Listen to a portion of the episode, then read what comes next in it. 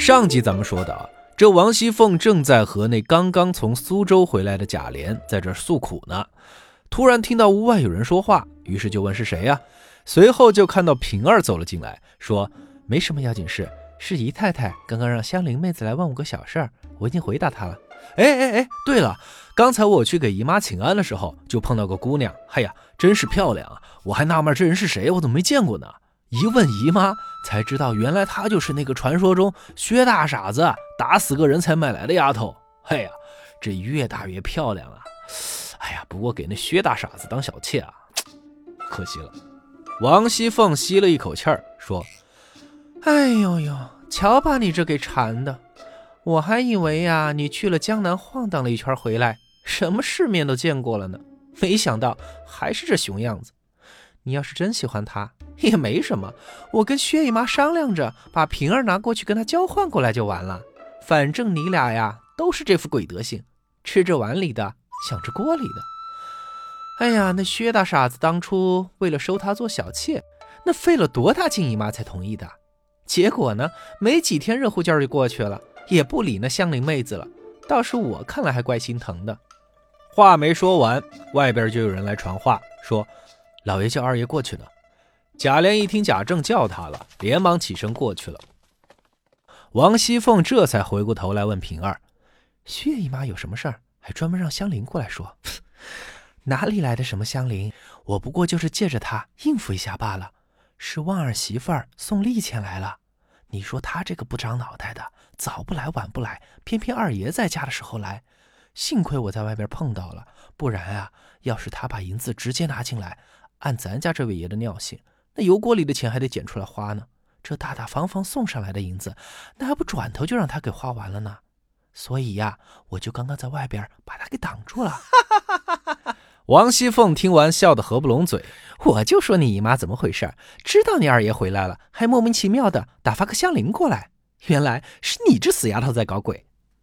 没过一会儿的功夫，贾琏就见完贾政回来了。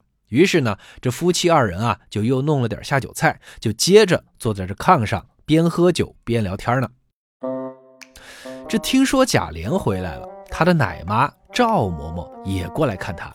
这一看赵嬷嬷来了，王熙凤是又让座又递茶，还连忙吩咐：“快把那刚刚炖烂的肘子端出来给妈妈吃。”妈妈，这是你儿子从江南带回来的汇泉酒，快尝尝。哎呀，好，好，好。哎，我这过来呀，一是过来看看这小子，二来呢也是想求二奶奶一件正事儿。王熙凤连忙问是什么事儿，赵嬷嬷就接着说：“哎，其实也没什么。”哎这不是大小姐升任贤德妃了吗？这接下来啊，怕是有的忙了。哎，你们呐，有需要用人的地方啊，呃，可千万别忘了我那俩小子。哎呀，这好歹是自家人不是？别人也没啥舌根子可嚼的。哎呀，我从小啊，把这家伙给养这么大，哼，跟他说了多少次了，嘴上答应的好，事到临头还不是高高挂起来？哎呀，真是个不中用的家伙啊。所以啊，我这还不是只有来求二奶奶才是正经呀！要等着他来照顾我，只怕我这把老骨头都给饿死了。王熙凤听完哈哈大笑，哈哈哈哈！妈妈呀，放心，两个哥哥呀都交给我好了。你从小把他养大的，你还不知道他啥脾气吗？他那胳膊肘长期往外拐，他也不是一天两天了，对不？哼 哦，不对不对，按理说我们才是那外人，那其他的什么阿猫阿狗的，那才算是他的家人呢。一席话说的屋里其他人都笑了起来，那赵嬷嬷听着也笑着说：“ 阿弥陀佛，阿弥陀佛。哎呀，有二奶奶这句话呀，我也就放心了。”那贾琏呀也知道大家拿他开涮呢，所以呢也跟着呵呵乐着呢。大家又一边喝酒一边开了一会儿玩笑。贾琏说：“好了，盛碗饭来，我吃了还要去甄大哥那边商量事儿呢。”王熙凤连忙问是什么事儿。贾琏说：“嗨，还不是省亲的事儿呗。”王熙凤又说：“啊，那真的要省亲了？啊，八九不离十吧。这可是圣上的隆恩啊，也算是件开天辟地的新鲜事儿了。”旁边的赵嬷嬷听了插嘴道：“啊我这也是老糊涂了。哎，最近大家都在说什么省亲省亲的，哎，这到底是个啥意思呀？贾琏回答说：“ 妈妈，现在啊国家的政策好，这百善孝为先嘛。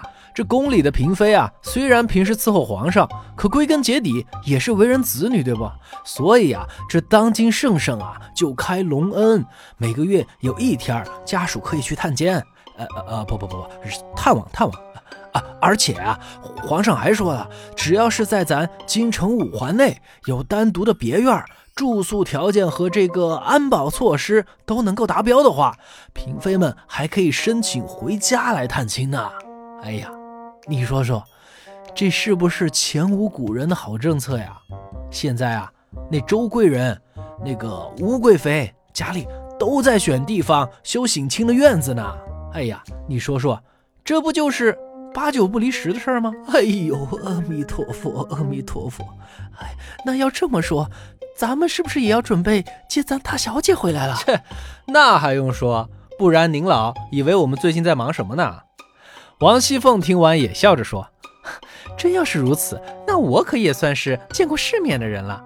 哎呀。”从小啊，就听大人们说当年太祖皇帝南巡的故事，那可真是比书里还要精彩一万倍啊！哎呦，对对对对，那可是千载难逢的事儿。别说你了，那个时候我也才刚刚记事儿。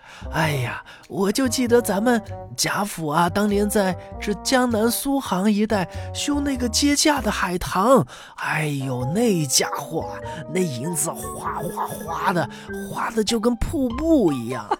对对对对，我们王家也预备过一次。哎呀，那个时候我爷爷还在商务部负责进出口，但凡有外国人前来朝贡什么的，都是住在我们家。而且呀，那些外国商船送来的货物啊、贡品什么的，也都是堆在我们家呢。那可不是，现在江湖上还流传个口号呢，说这东海少了白玉床，龙王请来江南王。嘿，这就是说二奶奶府上气派阔绰呢。哎呀啊，还有那江南的甄家。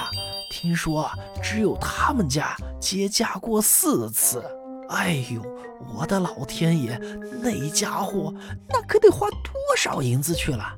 王熙凤也说：“就是，我从小也听说，我也纳闷呢，难道他们家是有金山银山不成？”哎呦，二奶奶哪来的什么金山银山呢？这样还不是能拿着皇上的钱用在他皇上身上罢了？谁家会把自个儿的钱拿出来干这个呀？你说是不？这边正聊得起劲呢，忽然有人来给王熙凤回话，说是王夫人有事找她。于是啊，她匆忙吃了几口饭，正准备要走。贾琏呢，也刚好吃完饭，准备要过去找贾珍，正在洗手呢，结果就有人来回话说：“二爷。”东府的荣小爷和强小爷来了。哎，这荣小爷和强小爷啊，就是那贾荣和贾强两兄弟。哎，那他们俩这个时候来找贾琏，是有什么事情要商量呢？关注传说红楼，咱们下回接着说。